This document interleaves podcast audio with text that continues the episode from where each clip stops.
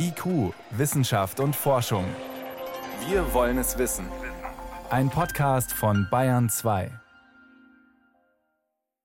Eigentlich lag der Keltenschatz von Manching gut geschützt in einer Vitrine im Keltenrömermuseum Manching, gesichert durch eine Alarmanlage. Doch, dass er in der Nacht auf Dienstag gestohlen wurde, haben die Mitarbeiter des Museums erst am Morgen bemerkt.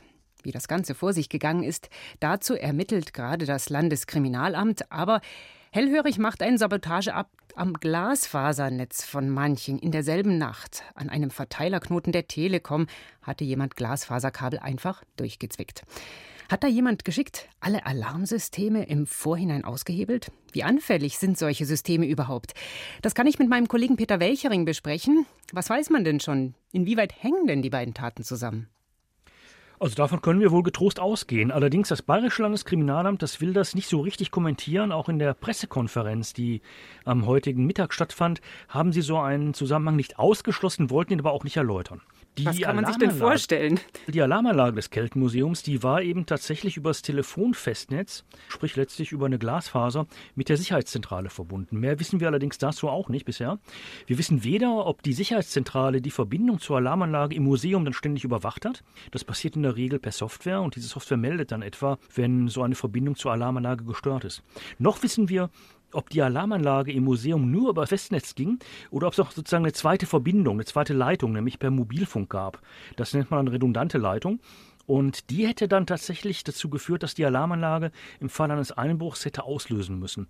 Aber das ist im Augenblick eben noch nicht klar. Da müssen wir die weiteren Ermittlungen einfach noch abwarten. Wäre natürlich eine schlüssige Vorstellung, dass Diebe sowas im Vorfeld versuchen. Müssten die denn Insider sein, um zu wissen, welche Glasfaserleitungen sie durchtrennen müssen, um eine Alarmanlage außer Betrieb zu nehmen? Also Insider muss man dafür nicht sein. Während der Pressekonferenz wurde ja gesagt, es wurden 18 Glasfaser, strenge Glasfaserkabel durchtrennt. Und das kriegt man hin und auch die entsprechenden richtigen Glasfasern auszusuchen. Da muss man eigentlich nur in der Lage sein, mit einem Normschlüssel einen dieser grauen Verteilerkästen, die da am Straßenrand stehen, aufzuschließen. Man muss einen Biegekoppler auf die Glasfaser anbringen. Was ist das? Der Biegekoppler ist so eine Art Gerät, mit dem man dann die Glasfaser etwas biegen kann, sodass man die ganzen Lichtimpulse abgreifen kann und auswerten kann. Also man kann den ganzen Datenverkehr damit abzapfen. Und diesen Biegekoppler, den muss man dann mit dem Laptop verbinden, in der Regel über ein Kabel. Und auf dem Laptop muss man eine Analysesoftware starten. Und diese Analysesoftware, die analysiert dann nämlich, woher kommen die Datenpäckchen, die da übers Kabel transportiert werden und vor allen Dingen, was steckt auch drin. Und wenn ich die analysiere, dann kriege ich raus, über welche Kabel etwa eine Verbindung von sagen wir mal, einer Alarmanlage eines Museums in so eine Sicherheitszentrale läuft.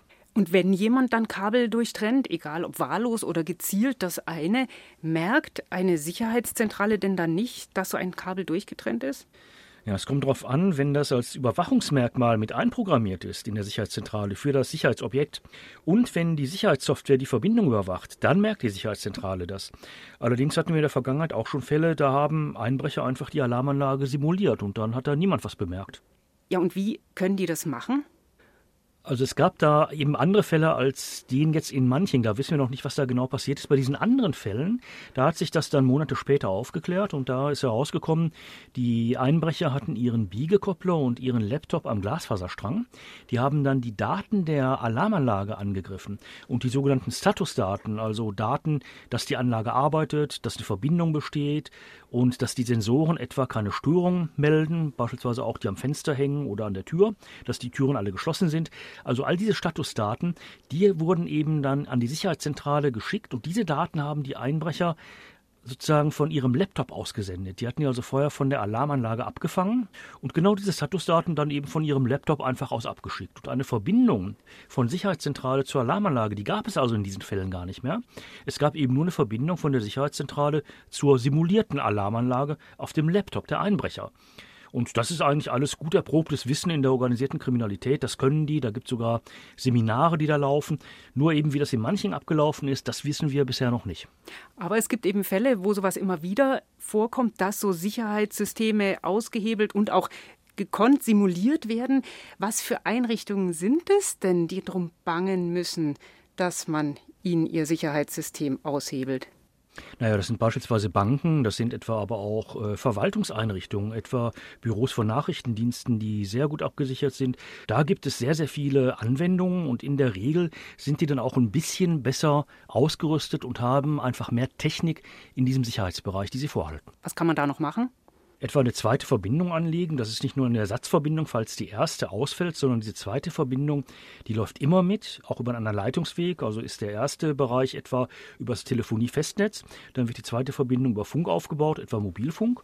Und dann kann man die Kontrollsoftware der Alarmanlage etwa so programmieren, dass immer sämtliche Leitungswege geprüft werden von der und dass von der Gegenstelle, also von dem PC oder Server der Sicherheitszentrale, auch immer entsprechend abgesicherte Antworten angefordert werden. Und wenn die ausbleiben, dann wird Alarm ausgelöst. Und man kann natürlich auch über Verschlüsselung der Alarmanlagendaten noch viel erreichen. Die können dann zwar immer noch ausspioniert, also abgegriffen werden, aber die können nicht mehr so ohne weiteres für die Simulation einer Alarmanlage verwendet werden, weil die ja verschlüsselt sind. Aber das kostet eben natürlich alles zusätzliches Geld, Personal und vor allen Dingen eben auch Software. Wer kann sich das alles leisten? Sind das nur finanzstarke Einrichtungen wie Banken? Also die haben das auf alle Fälle. Banken sind da relativ gut ausgerüstet, Verwaltung, staatliche Verwaltung auch. Und dann fällt es auch schon ziemlich ab, wenn man sich die Museen anschaut. Da ist der Sicherungsstandard, der auch versicherungstechnisch vorgeschrieben ist, relativ niedrig angesetzt. Der Keltenschatz aus Manching. Welche Rolle durchtrennte Glasfaserkabel bei dem Einbruch gespielt haben, dazu ermittelt noch das Landeskriminalamt. Auf jeden Fall Möglichkeiten, moderne Alarmanlagen und Sicherungssysteme anzugreifen, gibt es viele. Das waren Hintergründe von meinem Kollegen Peter Welchering. Danke. Gerne.